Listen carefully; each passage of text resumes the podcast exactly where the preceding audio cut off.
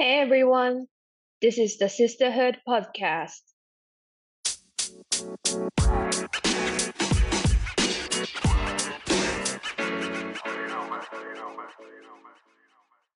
こんにちは。シスターフードポッドキャストへようこそ。このポッドキャストでは、ジェンダーや多様性を軸に、なんだか言語化が難しいけど、しないともやっとする話をピックアップしていきます。ホストを務めます、ナッツです。現在、インドに住んでいます。同じくホストを務めます、やすこです。今は仕事でスリランカに住んでいます。私たちはこのポッドキャストを通して、ジェンダーやフェミニズムに関心のある人たちのシスターフットの輪を広げていきたいと思っています。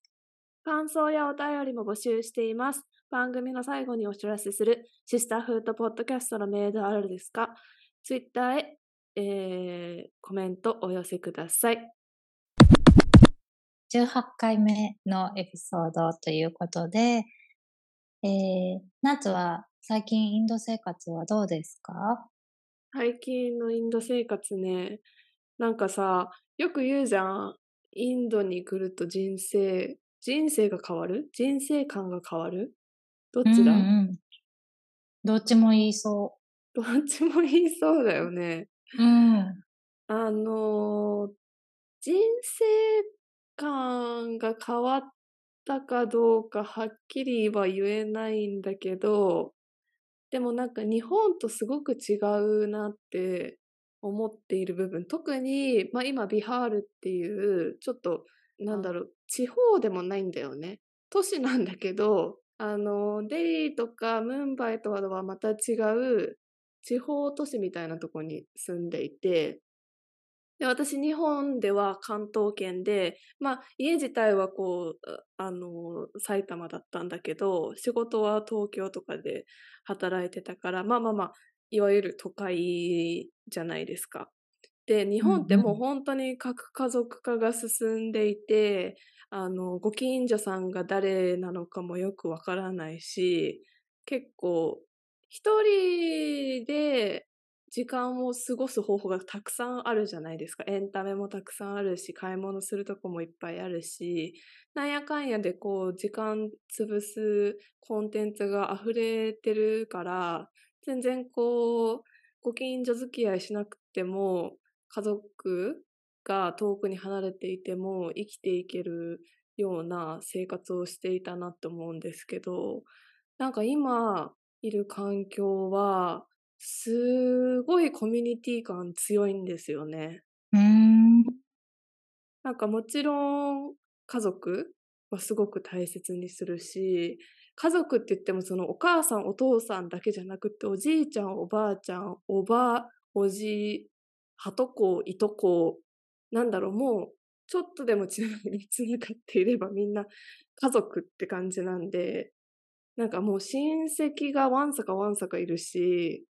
あの親戚が遊びに来てたとか親戚の家に遊びに行ってたとかで家族以外でも例えば大家さんと仲がいいとか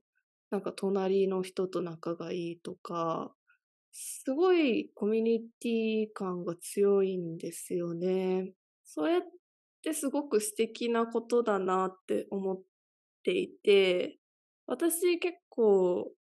小さい時から結構引っ越ししてきてる人生なんで、なんか親戚が近くにいるとか、友達がその近くに住んでるっていう環境をなかなか経験してこなかったんで、なんかそういう意味で、なんだろうな、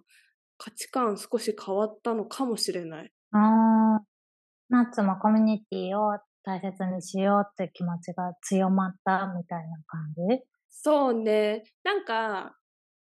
コミュニティとか友達とか、まあ、仕事仲間とか、もともと結構大事にする派なんですけど、もっと気軽でいいんだなっていう。ああ、なるほどね。なんか急に別に電話かけてもいいし、急にお願い事してもいいし、気を使わ、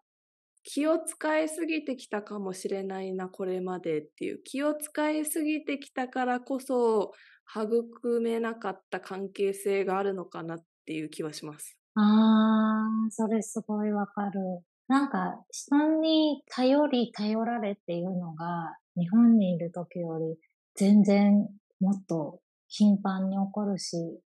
ね、それこそもっと簡単にやっていいことなんだなって感じするよね、確かに。する？スリランカでもする？うん、スリランカでもするし、あの、アフリカの国々でもそうだったね。もしかしたらアメリカでもそうだったかもっていうか、うん、もっとなんて言うんだろう。日本は結構、私が知ってる国の中で日本が一番人に迷惑かけちゃいけないとか、あの、まあ、なんか自分でできることは自分でやりなさいっていう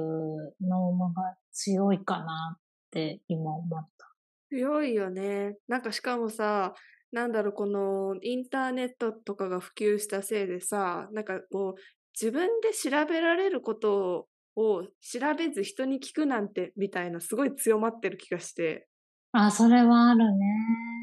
まあ多分インターネットこんなになる前でも多分、あの、新入社員とかにそれをすごいもう一番最初に叩き込まれるような気がする。なんか、もうとにかく自分で調べ尽くした上で質問しなさいみたいな。それしないともう社会人として終わってるみたいな脅迫脅迫観念を持たされてた気がするんだけど。で、それが、なんかその日常にも、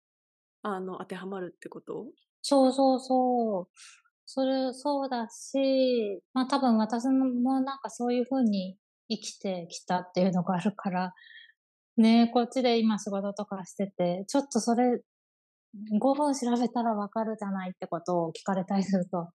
調べたのかなとか思っちゃうとかあるね。あはは、自分がね。そうそうそう。なるほどね。うん。あの、もうちょっと気軽に人に頼っていいし、電話とかももっと気軽にしていいし、それはお互い様っていう方が、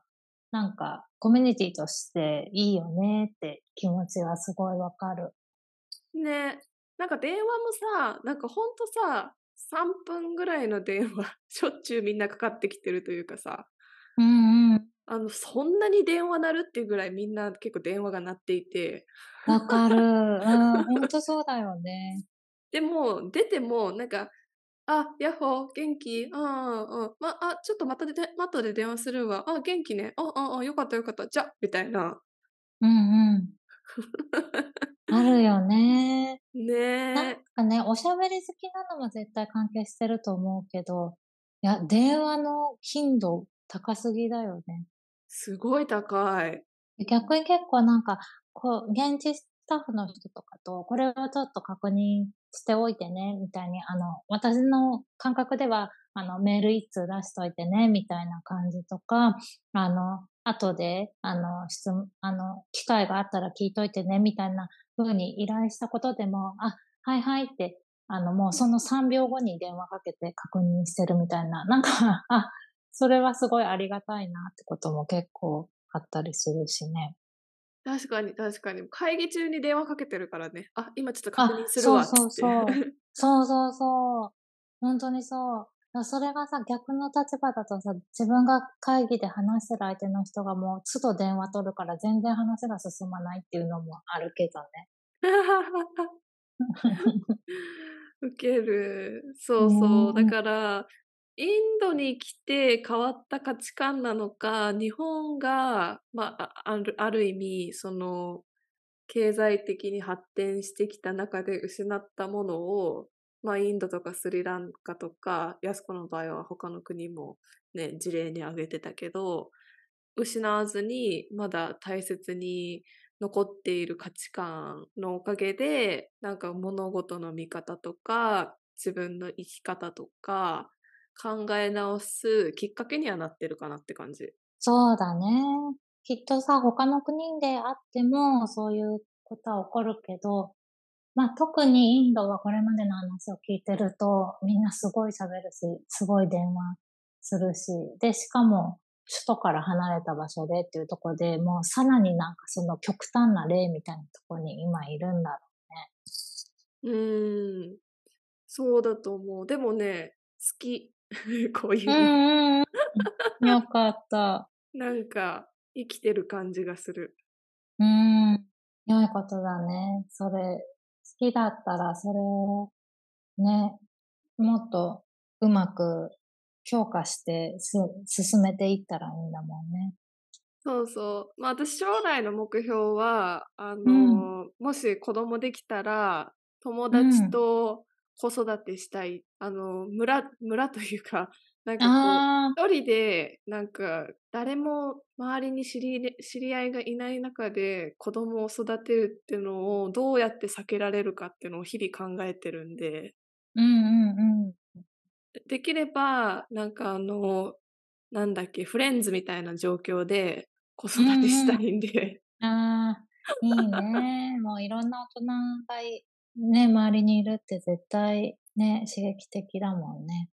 そうそうそううんそう。うんなんかそれが結構インド実現されてて、なんか子う供の。バースデーパーティーでも大人めっちゃ来るし、大人うも楽しんむし、なん。か、まあ、日常にもやっぱその親戚とか、親戚以外にもお手伝いさんとかお友達とか、いろんな人が家を出入りするから、なんかいろんなね、あの大人に触れながら子供たちは育っていくんだなってのをすごく感じるし、うーん。それってすごい子供にいいらしいよね。そうなんだ。ちょっと沖縄っぽいかもね。日本の中で言えば。うんうん。コミュニティがね。うんうん。でも多分同時にそういう、あの、コミュニティが強いところって、多分、あの、親戚も広いから、例えばその中の一人が、それこそなんか、すごい、あの、インターナショナルな機関でバリバリ働いてたりしたら、もう、いろいろな人の生活を支えなきゃいけないっていうプレッシャーも出てくるんだろうねっていうのも思うんだよね。ああ、それはね、うよくん。聞くよね。うんうん。気軽に帰う国できん。ないって聞く。あ、うんうん。やっぱりすごい、あ、それこそさ、あの人は一族の稼ぎ頭だからみたいなさ、日本も多分何十年か前にはそういう感覚あったと思うんだけど、それ多分、うん、アフリカはすごい強かったなと思うし、多分インドとかスリランカもそうなんじゃないのかね。ある意味お金の流れはすごい流動的なのかも。その家族っていう講義のそう中で。そうそう。それも含めてね。やっぱなんか、日本だと、日本っていうかまあ自分の周りをしか知らないけど、そんなになんか遠い親戚とお金のやり取りをするなんてことちょっと想像できないけど、こっちはすごいあるんだろうなって思うよね。ね、あ思う思うし、なんか当たり前でしょ、みたいな。うんうんうん。ね、なんか結構アフリカにいた時とかも同僚とかすごい、え、そんな遠い人の、あの、支援をしてるの？っていうのもあったし、あの、しかもその支援の内容が、その、その子が中学校出るまで支援してあげるみたいな、あの、ちょっ。と2、3000円あげるとかそういう話じゃなくて、すごいレベルだなと思ったのあるね。だから、まあ、全て持ち帰るっていうのは、で、全てをこう、またね、もし日本に住むってなって、その中で実現するっていうのは、ん、難しいかなって思うけど、やっぱ、人との距離感は、インドに学んで持って帰りたい。う んうん。ねえ、そういうとこ、わた私は結構苦手意識ある部分だから、もっとそこ、ね、ここういうとこで学んで強化したいなって思うね。ねえ、してこ。うん、してこう。それこそシスターフットの輪もね、そういうことかもね。コミュニティとか、助け合いね。とか。ね。気軽に助け合う。うん。気軽に、カジュアルに、お互い様みたいなね。ね。ね。では、第18回目のトピックなんですが、今日はナッツの言語化したいトピックは何ですか？今日はね、あの、近況報告で、カジュアルにお互い様で、あの、支え合いたいよねって言ってたのが、もうなんか、あの、テーマに丸かぶりというか、めちゃめちゃ関連してるんですけど、今日のトピックは、女性の連帯が難しい問題について話したいなと思っています。おー、というのは？なんかさ、まあ、ちょっと前の話なんだけど、お昼ご飯中に、まあ、いろんな人とこう、一つのテーブルに座って喋ってて、なんかとある男性、まあ、ちょっと私より年配の男性が、なんか彼の奥さんは結婚した時に専業主婦になるっていうことを決めて、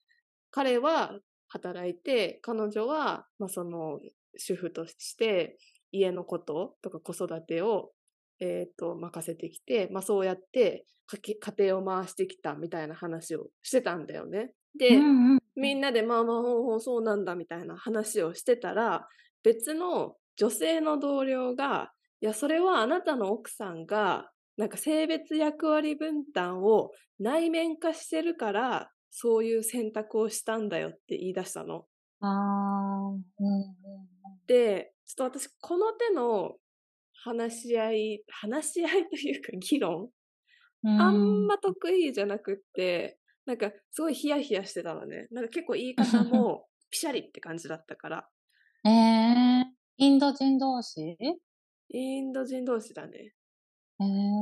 で、私、あ、でもともとその喋ってた男性が、いやいやいや、みたいな。僕たちは話し合ってその決断をしているし、僕はその奥さんに働き続ける、結婚しても働き続けてほしいし、欲しいというか別にそれは彼女の選択だっていうのを言ってて、彼女はその中の選択で専業主婦になるっていうことを選んだんだって言ってたわけ。うんうんうん。で、でもなんかその、いや、それは彼女が、なんだろう、ジェンダーロールを内面化してるからだって言った女性は、後を引かず、結構ヒートアップしちゃったの。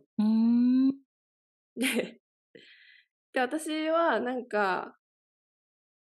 この手の議論、あんま得意じゃないし、あの、黙ってたんだけど、ナッツは？みたいな。あなたジェンダー専門でしょ？みたいな。来た。みたいな。巻き込まないでみたいな。逃げられないね。そうそう。はははって言ったんだけど。うんうんうん。なんか、どっちの言い分もわかるんだよね。うんうん。その、もちろんその時代の女性の役割、内面化していたものが、その女性の中にあって、内面化している結果、いや、働かず、専業主婦っていう選択をした可能性もあるじゃん。てか、うんうんうん、何かしらその時代のなんか求められてる役割と自分は葛藤しながら自分の人生の選択をしていくわけじゃん。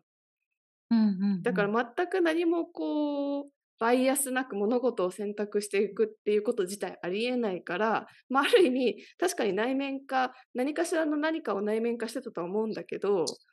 だから彼女の言ってることもわかる。なんかその性別役割分担を内面化ししていてその中で専業主婦っていう選択をしたのかもしれない。うんうんうん、でもその専業主婦っていう選択をした個人の視点で考えるとその人は自分で選んだって思ってるわけじゃん。だって旦那さんは別になんだろう結婚したら専業主婦になってほしいって言ってたわけじゃないから。うんうんうん、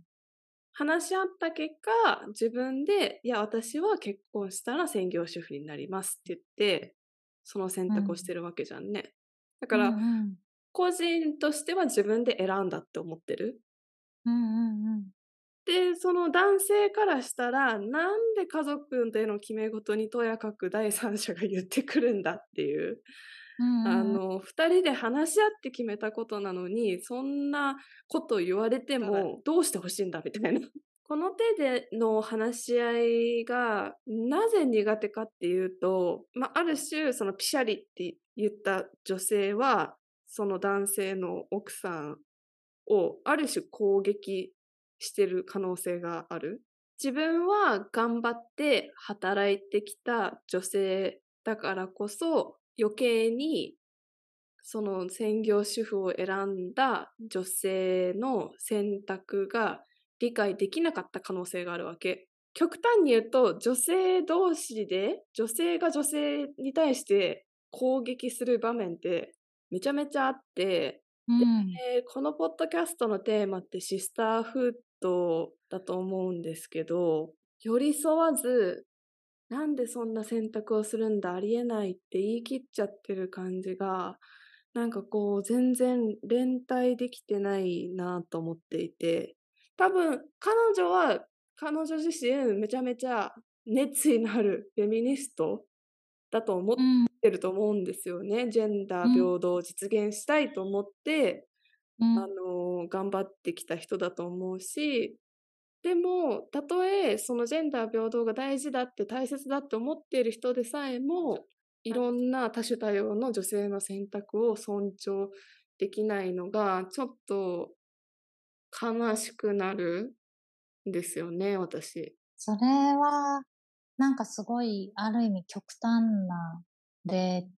だけど、でもすごい、あの、いろいろな問題を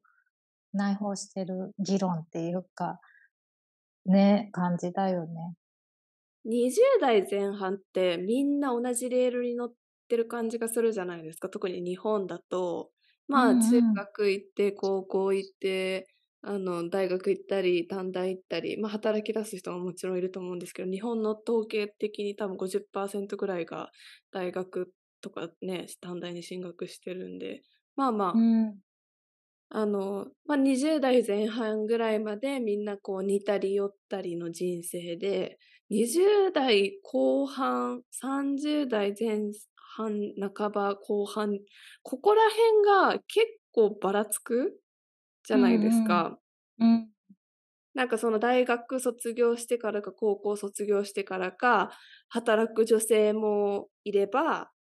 結構すぐ結婚する女性もいるし結婚した先にすぐね妊娠する人もいれば妊娠したいけど妊娠できない人もいるしでもちろんあんまり結婚っていうものに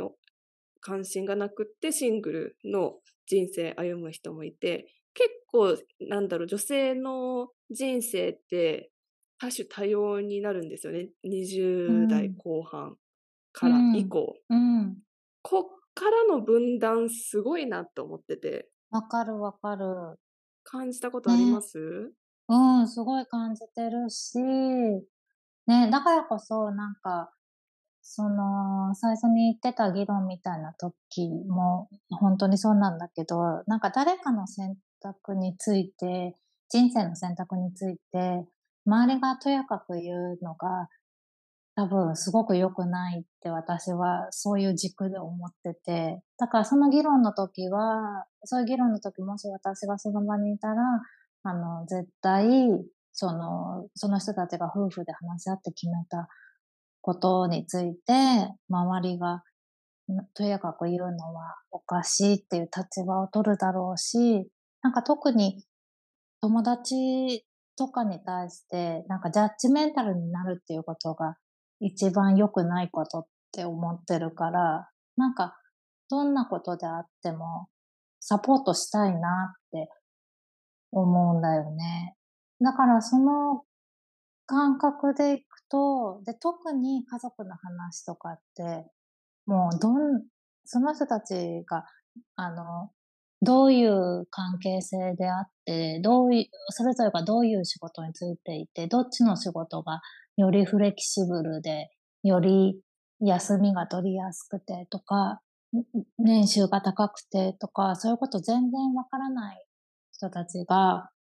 なんか言えることじゃ絶対ないと思うんだよね。で、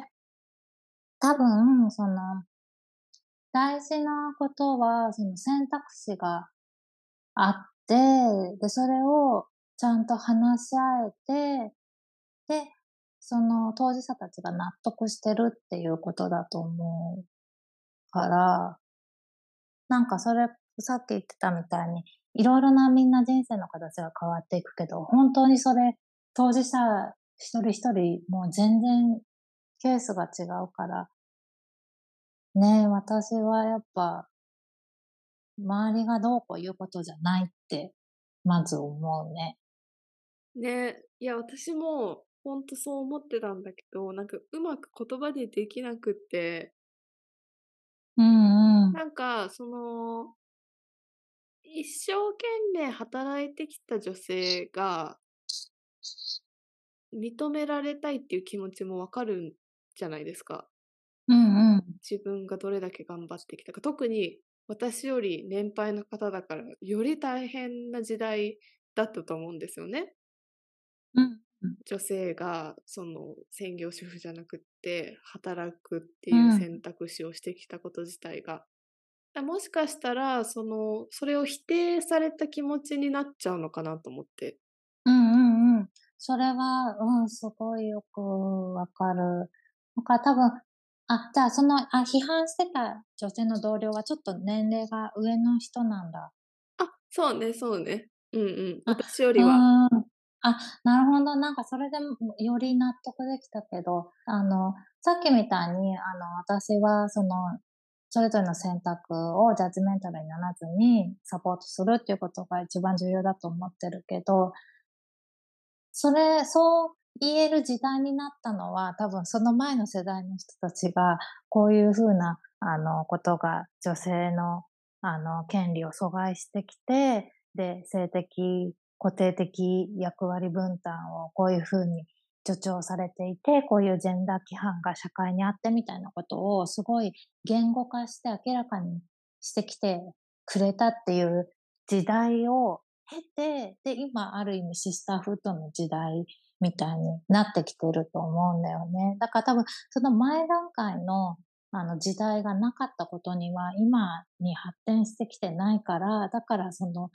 怒る人がいるっていうのはすごいわかるし、逆に怒る人に対してもジャッジメンタルになっちゃいけないなっていうのすごい思った。それをさ、うまく説明するのめっちゃむずいよね。むずい、むずい。だし、その時に私がちょっと言ったのが、ななんか、、ま、両方の気持ちはわかる。うん、ただ、しかし、話し合って決めたことだっていうのもめちゃくちゃ尊重した上で、専業主婦になるっていう選択って、めちゃめちゃリスク高いよね、みたいな話をなぜか私はしてしまって、ああ、うんうん。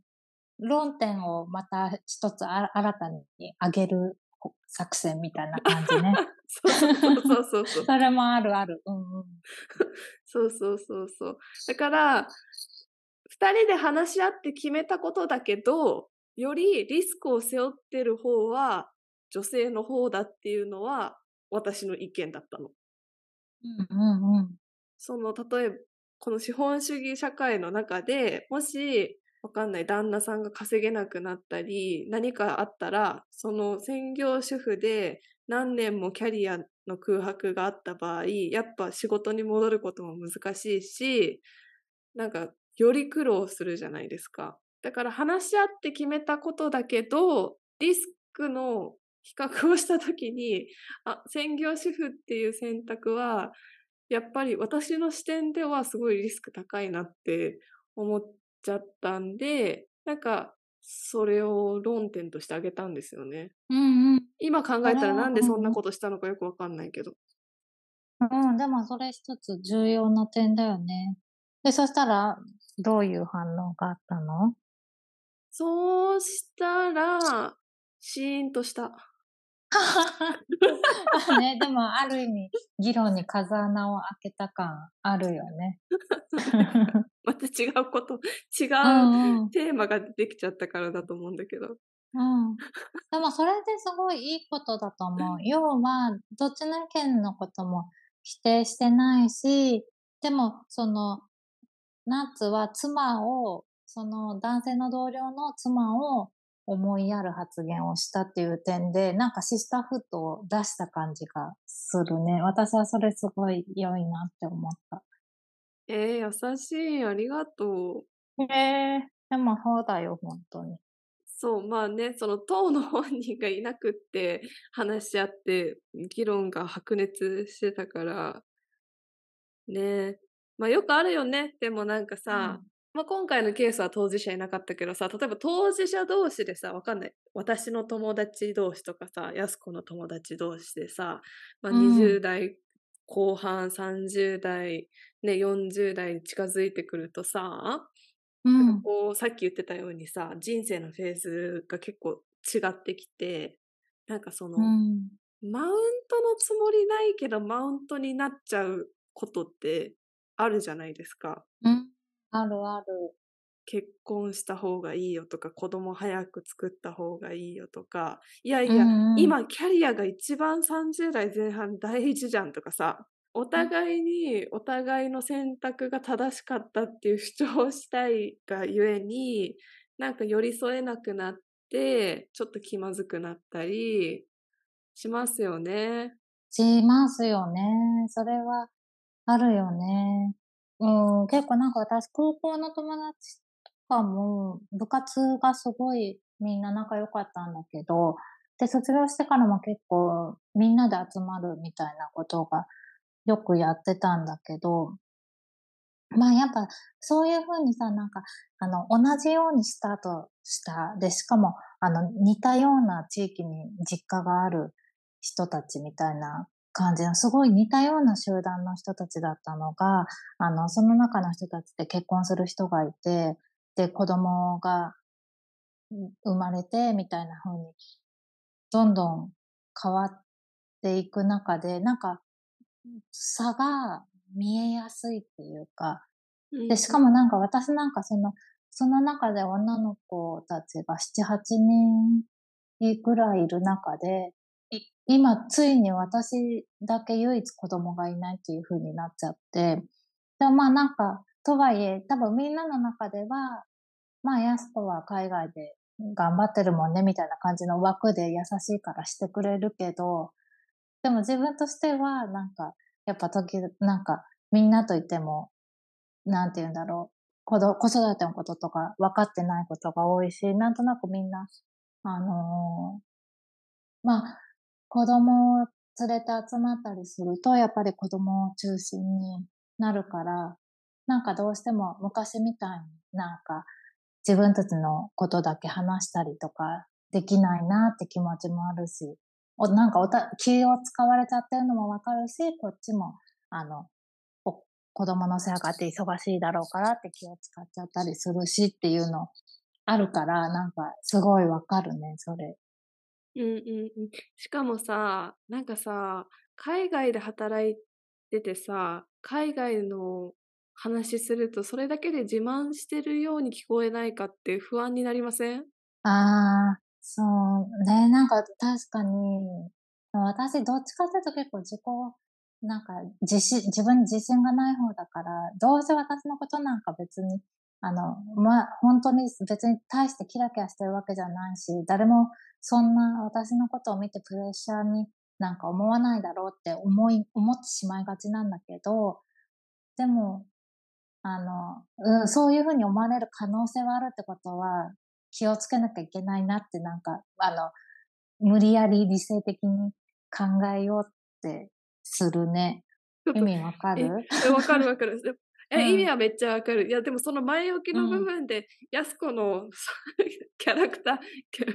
思考の部分で、あの、突っ込みたいところいっぱいあったんだけど、なんか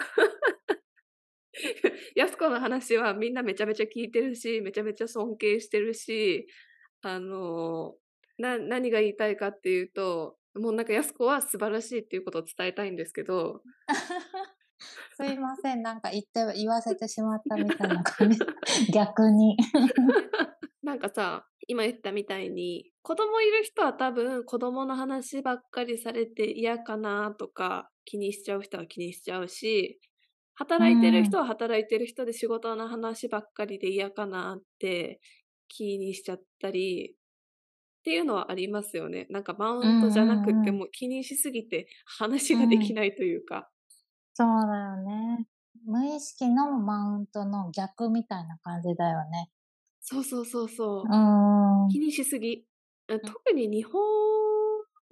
は、その、まあ、社会構造的にも分断されやすい構造にあるなって思っていて、まあ、いわゆる総合職、一般職、非正規雇用。まあ、最近はなんかそのフリーランスとかね、あの、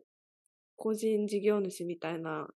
枠も増えてきてるから、あれだけど、それに加えて、まあ、主婦っていう大きく4つか5つのカテゴリーがあるじゃないですか。で、結構その就職してからそのレールに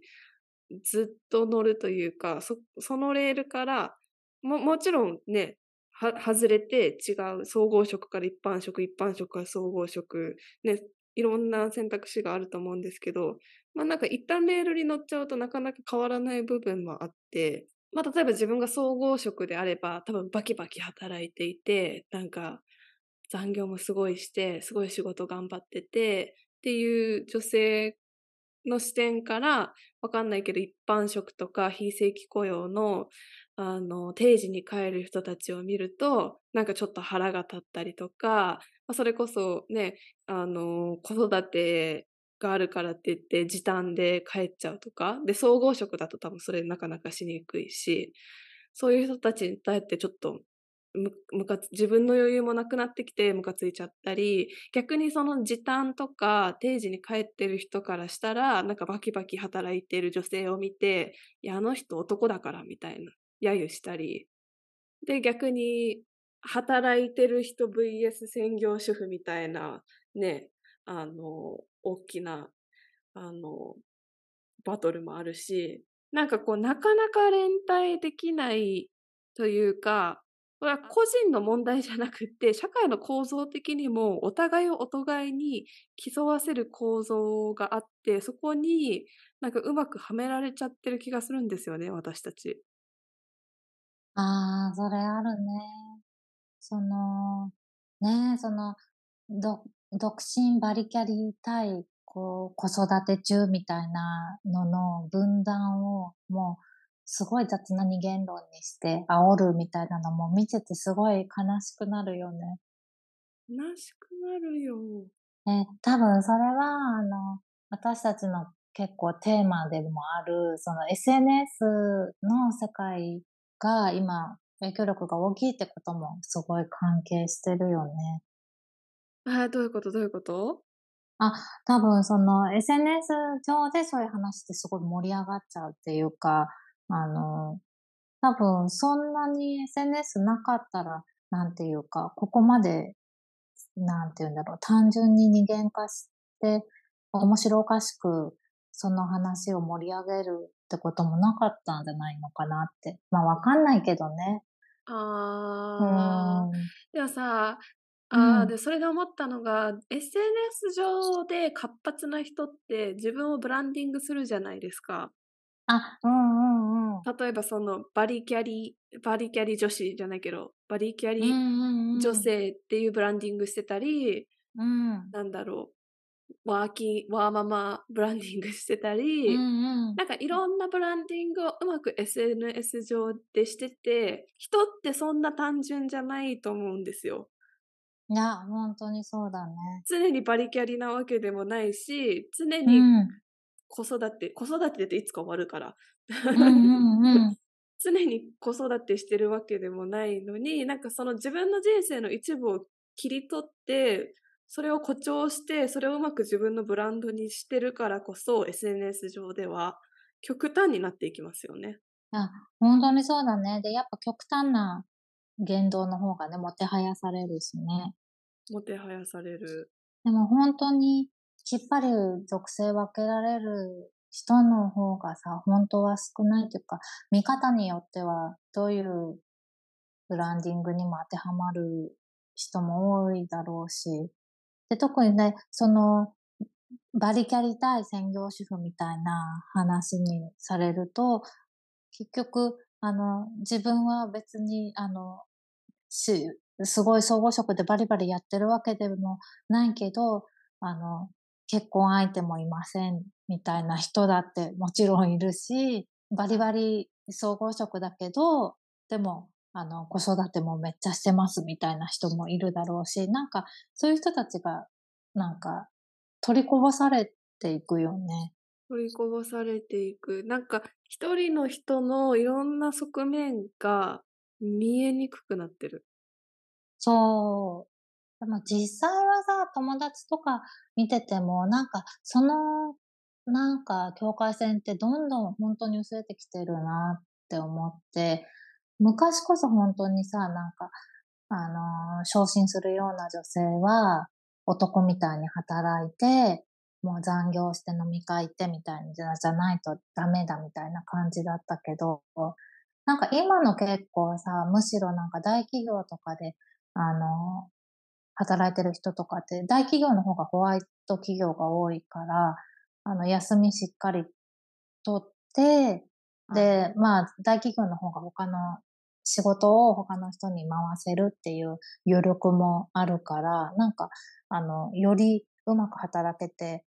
家庭も、あの、仕事もどっちも順調みたいな人って結構いるなと思うんだけど、まあ問題は、そのどっちもない、どっちもから外れてしまう人ってことなんだろうなって思うね。だからその人間論があることで、そういう人たちがさらになんか孤立感とか、深めてしまうのもあるだろうなって思った。スターフッドどころじゃないね。ねえ、ほんと。そういう、でもそうだね。そういう人たちも含めて、ね社会なんだもん。社会なのね。そうそう。なんかそのジェンダー平等とかさ、まあフェミニズムとかが目指してる社会って一人一人の個性があの認められて、その自分の性別が自分の選択を制限しない社会を目指してるわけじゃないですか。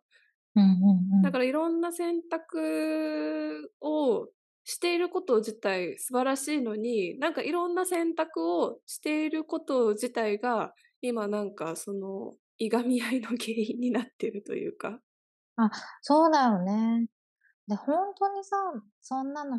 最初に戻るけど人それぞれなんだからさ、それはそれでいいじゃんって、あの、なんでなれないんだろう？なんでなれないと思う？えやっぱ自分の選択が正しかったって思いたいから人は。うーん。だから、それと違う人を叩いちゃう本能みたいな感じかな。うーん。悲しい。だって、うん、いや、だって自分に当てはめてもさ、例えば、うんうん、いや、うん、すごいシンプルな例を挙げると、例えば大学院を社会人経験してから行った方が良かったのか、社会人経験せずに学部からストレートで大学院行った方が良かったのかっていう 話って結構出るんですけど、私は学部卒業してすぐ大学院行った人なんですね。で、私はそれが良かったってすごい主張するんですよ。うんうんうん、でも、社会人を挟んで大学院行った人は、いや、絶対その方が良かったって 主張するし、うん、なんか、女子大と共学どっちがいいのかみたいな議論でも、私は、いや、女子大はすごく良かったって主張しちゃうし。うんうんうん。あ、それはみんなが、うんうん、あの、それぞれの自分が経験したことを良かったっていうことは全然良くて、まあ相手のことを否定しなければ全然いいよね。そうね。そうん、夏は否定してないと、うん、思うんだけど、否定する人が多いってことだよね。そうね。そこのコミュニケーション能力をちょっと社会全体的に高めていかないといけないのかもね。そうだね。それってなんか、本能なのかな？なんか悲しいけど。別に自分と違う選択をした人がいることが自分を否定するってことには全くならないのに。切羽詰まってる時の本能だと思う。あー、これでよかったのって自分に疑問があると、さらにそこが攻撃されてるって思っちゃうみたいな。うん、攻撃されてるって思っちゃうし、相手のことを考える余裕もない。そうだね。余裕ね。相手のことを考える余裕っていうのはね、ポイントだよね。ポイント。で、確かに、今って狭間世代というか、結構女性のね、生き方って大変じゃないですか。外でも働いて、家でも育児とか家事とかして、なんか、カツカツな女性が多いのかもしれない。そうだよね。それこそさ、なんか、全く相手はそう思ってないのにマウント取られてるって思っちゃうみたいなことも多いんだろ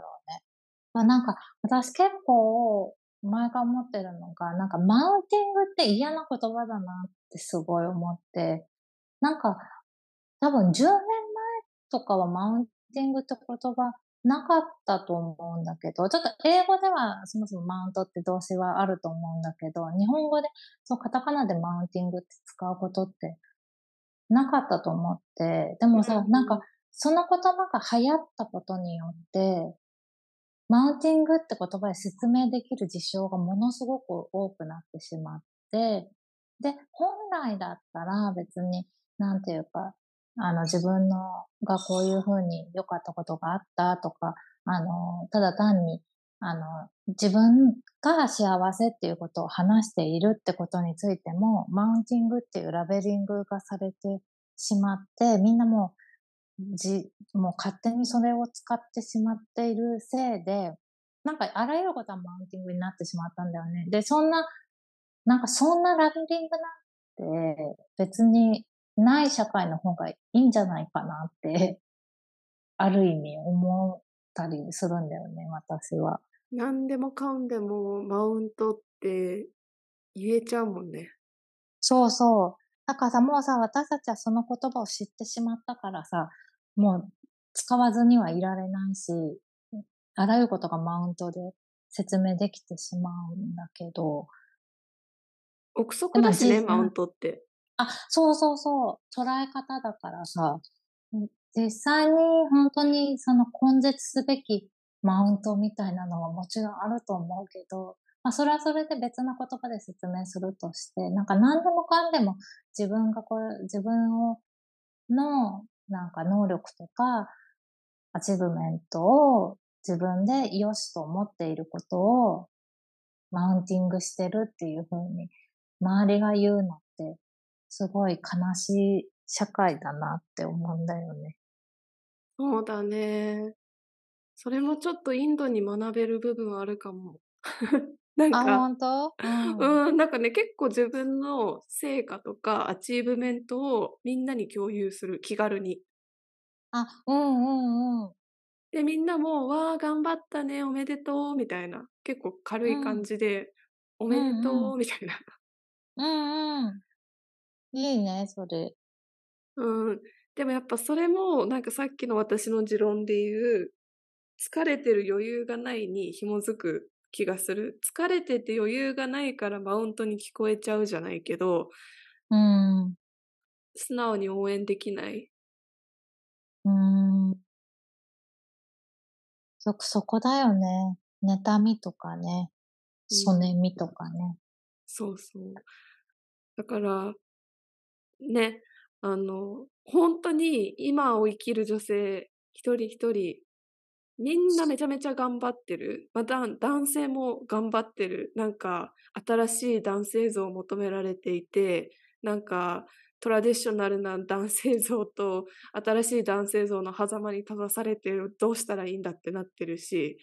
あの女性もなんかその社会進出がすごい求められている中、その家事とか育児とかの分担があまりへ、ね、うまくいってない中、疲弊しながら、ね、家族を運営していたりとか、本当にみんな頑張ってて、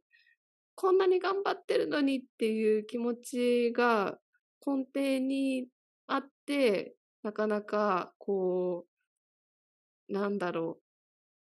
頑張っているからこそ余裕がなくって疲弊していて、お互いに、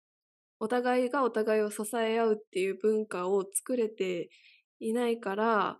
で、あとなんかその目の前の人攻撃するのが一番楽だと思うんだよね。なんか余裕があるとさ、あ、こういう大きな社会構造の中で私はこう生きてるんだ。だから、えっと、こういう苦しい思いをしてるんだって思えるかもしれないけどさ、余裕がないともう目の前の人を攻撃したくなっちゃうからさ、なんか、まあ、できれば、その自分が苦しい思いしているのは目の前の人のせいではなく、大きな社会構造の中で、なんか一人一人が分断するような社会があるからこそ、あの、自分がもしかしたら苦しい思いしてるのかもしれないっていうところに目を向けて、つながっていきたいよね。シスターフットの輪を強化していきたいなって、私は思ってます。うん。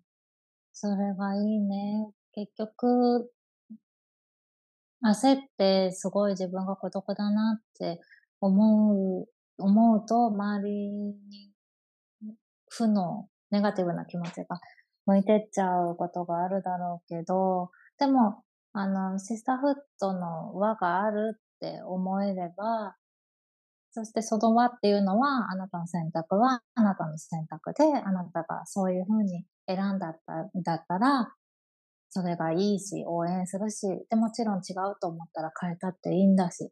あの、自分がやりたいように、自分の属性とかに左右されないで選んだんだったら、それがいいよ、サポートするよっていう輪がシスターフットの輪だと思うから、それをもっとなんか実感できる。それこそ、な、なんか、ナッツが最初に言ってた話に結局戻ったなって思うけど、コミュニティをより強化していくみたいなことが目指すところなのかもね。ね。気軽に、キャジュアルに、頼って当たり前をうん。作っていきたいですね。そうだね。そうだね。それを具体的にどうしていくかっていうのが今後のテーマになるかもね。ね。次の、次、次かわかんないけど、またどこかのエピソードでうん。話し合いましょう。話し合いましょう。シスターフットポッドキャストではお便りを絶賛募集中です。感想やご意見、話してほしいトピックや、あるいは日々のお悩みのご相談でも、ぜひ、シスターフード .pc あと gmail.com までお寄せください。スペルは sisterhood.pc あと gmail.com です。また、ツイッターアカウントもありますので、そちらもぜひチェックしてください。ツイッターで感想をつぶやく際は、ハッシュタグ、シスターフードポッドキャスト。シスターフードはカタカナ、ポッドキャストはアルファベットでハッシュタグをつけていただけると嬉しいです。Thank you for listening. またね拜拜。